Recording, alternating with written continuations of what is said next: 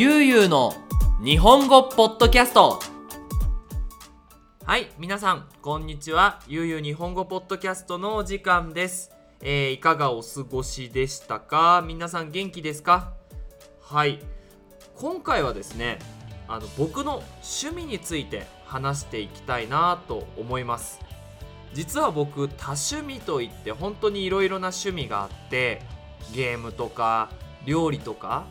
あと自転車が趣味だったこともあるしイラストをやってた時もあるんですね。あのすぐね始めてまあまあのレベルになるとやめてしまうというね 僕の変な癖があるんですけどもその中でね今日はその一つの僕の趣味だった釣りについて皆さんにそのいいところをね話していきたいなと思っております。皆さん釣りってしたことありますかね？これねみんなのイメージで釣りっておじさんのスポーツ？なんかおじさんがやることでしょみたいなイメージがあると思うんですけど、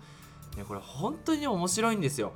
ということで皆さんにね釣りの魅力が少しでも伝わればと今回は釣りのことについて話していきたいと思います。それではよろしくお願いします。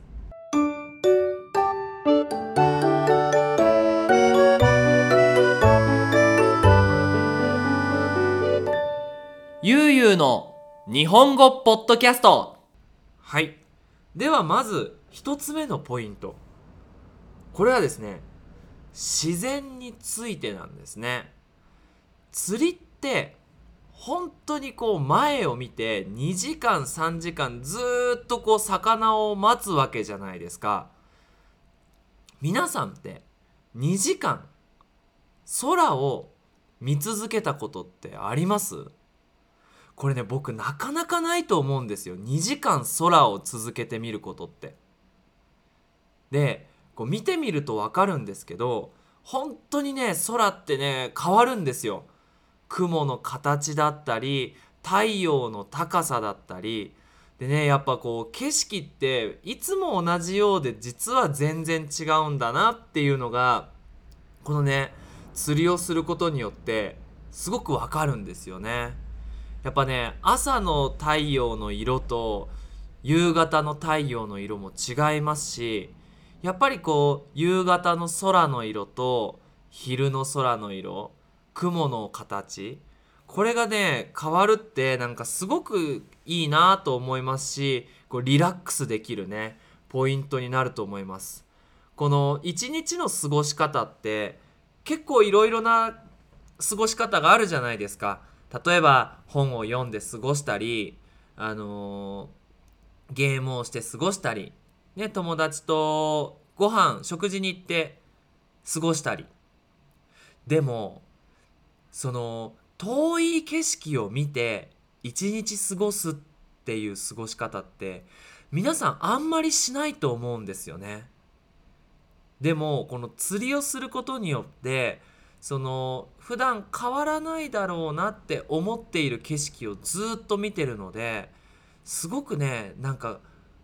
こう心のトレーニングになるというか、うん、リラックス心のこういいリラックスする方法かなと僕は思うのでそのね是非ねこの釣りの一つの魅力として一日そのぼーっとこう何も考えずにちょっといろたまに他のことを考えながら遠い景色を見るっていうのはこれができるのも釣りの楽しさかなと思いますので是非ねうちの近くに釣りができるようなところがあればぜひ皆さんねやってみたいとやってみたらと思います。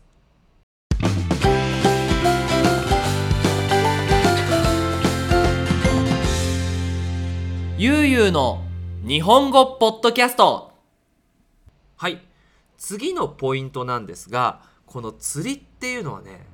魚と人間の騙し合いだと思うんですよ。騙すっていうのはまあ嘘をつくということなんですけどあの僕がやる釣りっていうのがバスフィッシング。バスはブラックバスですね。スペイン語だとロビナーですね確かね。あのなんですけどあの嘘の餌なんですよプラスチックの魚を投げたりしてでバスがそれが生きている魚だと思って食べるでそれを釣るっていうねその騙し合いなんですけどこれがね面白いんですよ。なんでかっていうとその一日の中でね水の温度が変わるじゃないですか。例えば朝は冷たいんだけど昼になると太陽が当たるから水が暖かくなる。で夕方太陽が低くなってくるともう一回こう冷たくなるみたいなね。そういう温度によってこう魚の動きって変わってくるんですよ。とか季節によっても冬と夏だと全然違いますしその時にブラックバスが食べる魚とか食べる虫っていうのをしっかり調べないと魚ってとても頭がいいのであこれは嘘だなっていうのが分かっちゃうんですね。なのでその魚について調べて今日はこういう餌例えば魚がいいんじゃないかで魚の中でもこうオレンジ色こう色が強いものがいいんじゃないかとかねっていうのを選んで投げてそれで魚が釣れた時っていうのがねこれが嬉しいんですよね。なんかその自分の考えたことをやってみてその結果がわかるっていうのがねこれ魚釣りの面白いとこなんですよね。であのー、皆さんね魚釣りっていうと、まあ、もちろんさっき言ったんですけど一つのとこに座ってるイメージあるじゃないですか。でもバスフィッシングって本当にたくさん歩いていろんなところに行ってあここは日陰だからとかあここは水の流れがいいからとかっていうのをいろいろチェックしてその魚を釣らないといけないんですよね。なので何も考えてないようで結構いろいろ考えてやるので一日時間過ぎるのがね早いんですよね。あのねすごくあっという間に時間が過ぎてしまうのもバスフィッシングだと思います。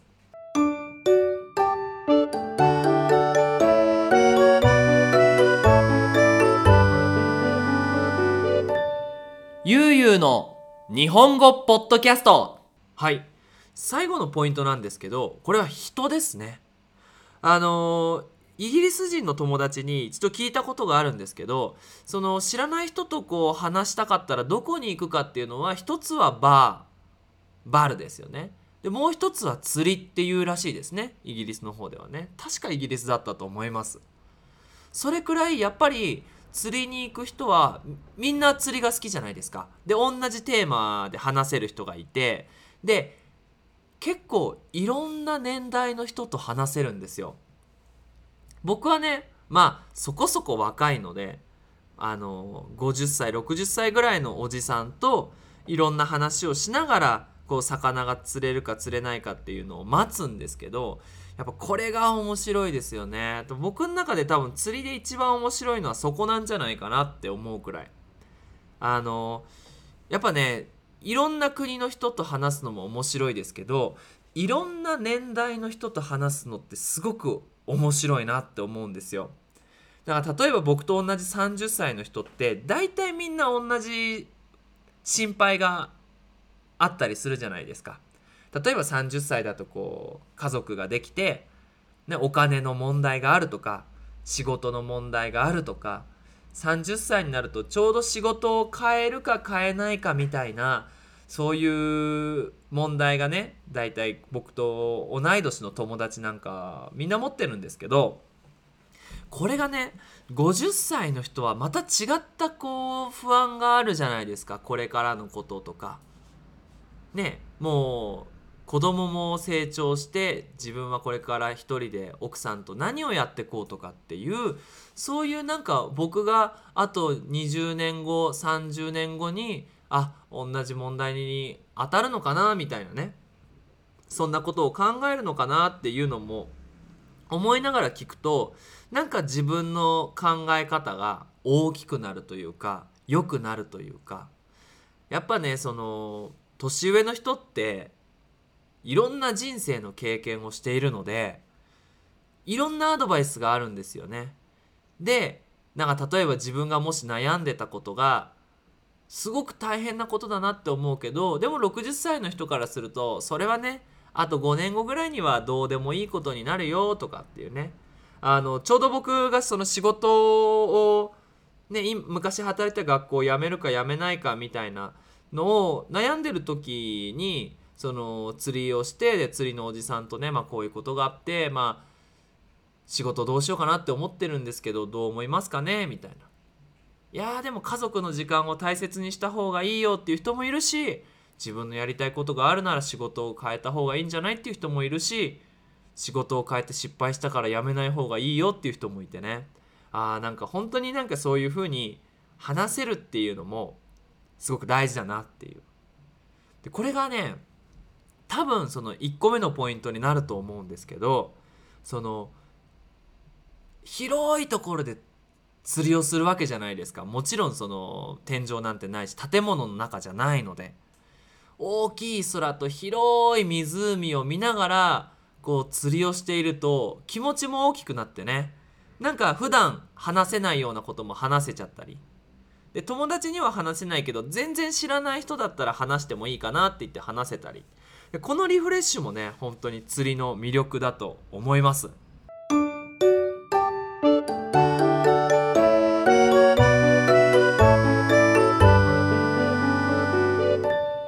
ゆうゆうの日本語ポッドキャスト。はい。今日はねかなり短かったんですけど僕の趣味釣りについてお話ししました。あの多趣味だったので本当にいろいろな趣味についてねこれから皆さんに紹介したいなと思いますし今ちょっとねコロナウイルスの関係でねあの外に出かけるのは難しいかもしれないんですけど是非この外出自粛期間クアレンテーナが終わったらぜひ皆さんね一回ぜひ湖や海ダムなどに行ってね釣りをやってみてください。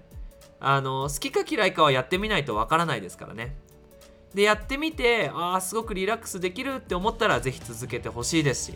もし何か魚が釣れたら写真を送ってもらえたら嬉しいなと思っております。はい。ということでね、えー、と引き続きリクエストの方お待ちしております。もしねこんなテーマについて話してほしいっていうものがありましたら、えー、インスタグラムのダイレクトメッセージとか、えー、Facebook のコメントで書いてください。あのどんどん話しますからね。よろしくお願いします。それでは皆さん引き続き日本語の勉強頑張ってくださいね。それじゃあまたね。バイバイ。